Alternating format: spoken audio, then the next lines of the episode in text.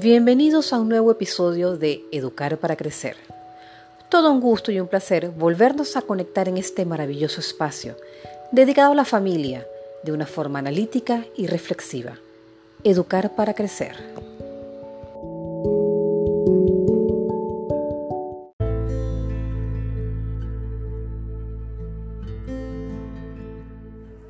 Hoy conversaremos acerca de las etiquetas que utilizamos a nivel educativo y social con nuestros hijos.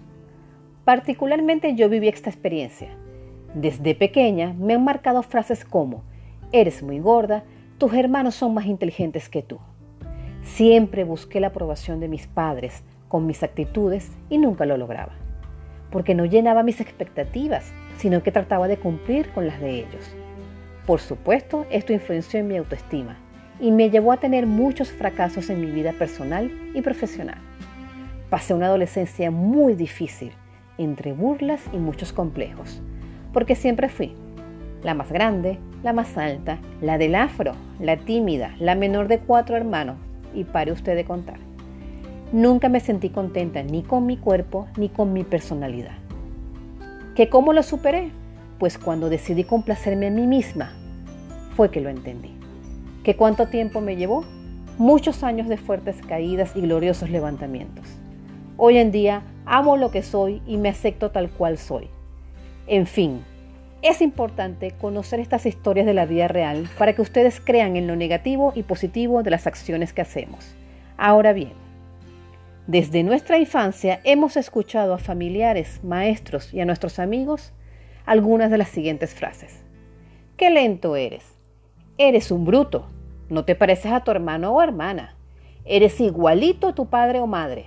Eres un flojo. Otra vez portándote mal. Eres un desordenado. Pareces marimacho jugando con los niños. Ese niño es hiperactivo. Eres mongólico. Las decimos en un tono humillante o a veces hasta burlón.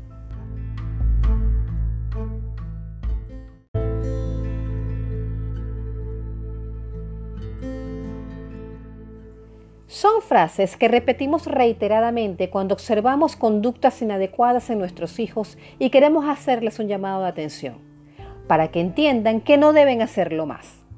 También las usan para menospreciar a los niños que presentan una condición especial o tienen una característica que los identifica.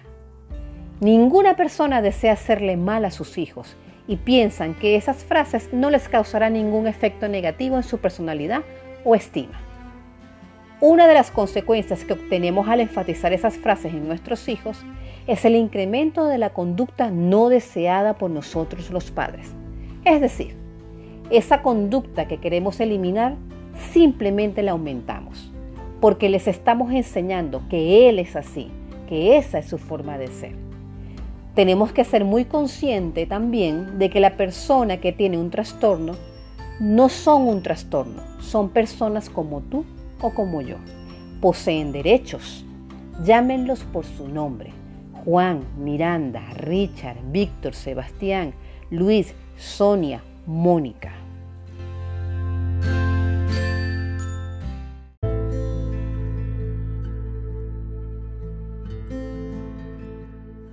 Los estudios psicológicos mencionan que las etiquetas son una falta de respeto hacia nuestros hijos. Producen que se sientan menospreciados y limitados. Recuerden que la figura de mayor importancia para sus hijos son ustedes, sus padres, el adulto que los forma, que vela por sus intereses.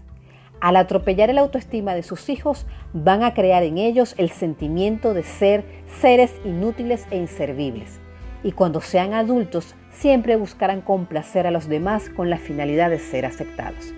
Realmente es una situación preocupante.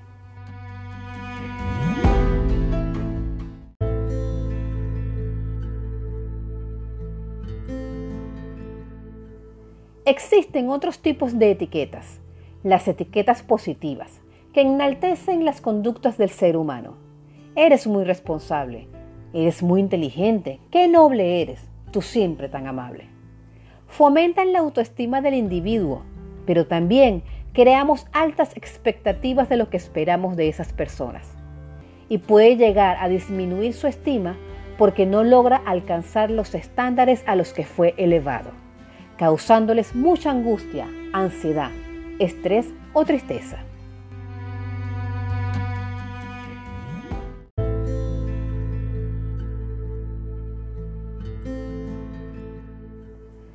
La psicóloga Estela As menciona en su blog, vivimos en una sociedad que lo quiere tener todo controlado y por ello tenemos que categorizarlo todo. El hecho social de querer pertenecer a un grupo nos individualiza porque, para poder pertenecer, tenemos que tener etiquetas comunes, que no se salgan de lo establecido, sino seremos juzgados como raros o diferentes. Es cierto que en la cultura del consumismo las etiquetas pueden facilitar las cosas. Por ejemplo, en un supermercado es mucho más fácil tener separado la sección de perfumería, bebidas, congelados, limpiezas, que tener todos los objetos mezclados. Pero los humanos no somos objetos inertes. Estamos en continuo cambio y una etiqueta puede definirnos en un momento determinado, pero no para el resto de nuestra vida.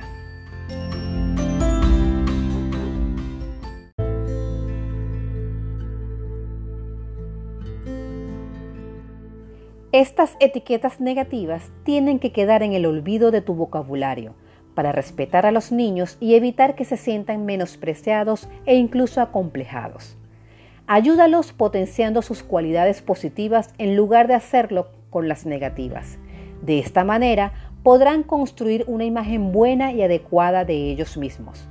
Además, si le felicitas cuando hace algo positivo en lugar de hacerlo cuando hace algo negativo, estarás reforzando positivamente la conducta adecuada y se repetirá en el futuro.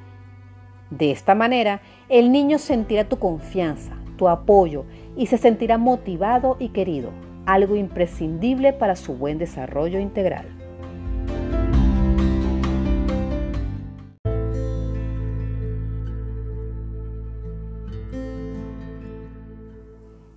Te has estado criticando a ti mismo años y años y no ha funcionado.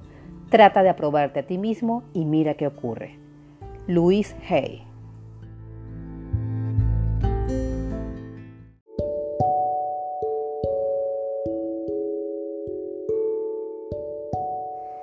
Educar para crecer. Nos volveremos a conectar en nuestro próximo episodio.